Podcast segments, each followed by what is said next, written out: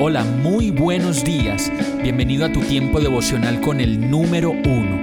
Qué alegría saludarte con la certeza de que Dios está obrando en tu vida su perfecta y buena voluntad, ya sea porque estás aprendiendo de un momento difícil o porque estás disfrutando de su amor a plenitud con paz y tranquilidad. Llegó la hora de tomar tu Biblia, pues de seguro Dios te va a hablar, te va a reconfortar y lo mejor de todo, te va a dar las respuestas que estabas buscando. ¿Qué esperas? Vamos, súbete de una vez en este pequeño pero eterno vuelo devocional con destino al cielo. Y el mensaje de hoy se llama Hay que planear. Ezequiel 33.1 dice, el Señor me dirigió la palabra. Si quieres planear tu nuevo año y hacerte propósitos que revolucionen tu vida completamente, lo mejor es comenzar por definir con Dios el plan de trabajo. Sí. ¿Qué te ha dicho Dios que hagas? ¿Se lo has preguntado? ¿Te lo ha dicho? Pues si no se lo has preguntado, aún no te lo ha dicho.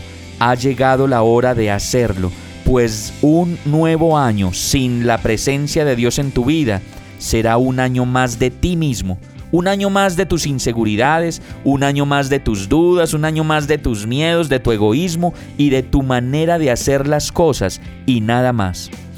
Resulta realmente riesgoso y presuntuoso considerar que no necesito de Dios para planear mi vida, para planear mis decisiones, las pequeñas y las grandes, los negocios que pienso hacer y las metas que me he propuesto.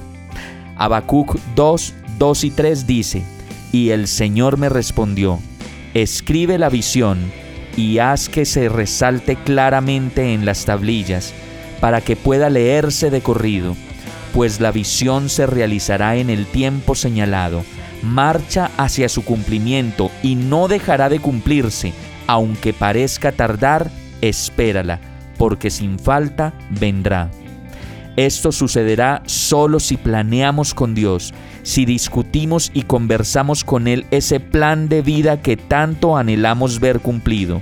Eso es una vida con propósito, vivir para Dios, hacerle sonreír y sentirse orgulloso de nosotros mismos como sus hijos, servir y permanecer fieles y obedientes a su palabra.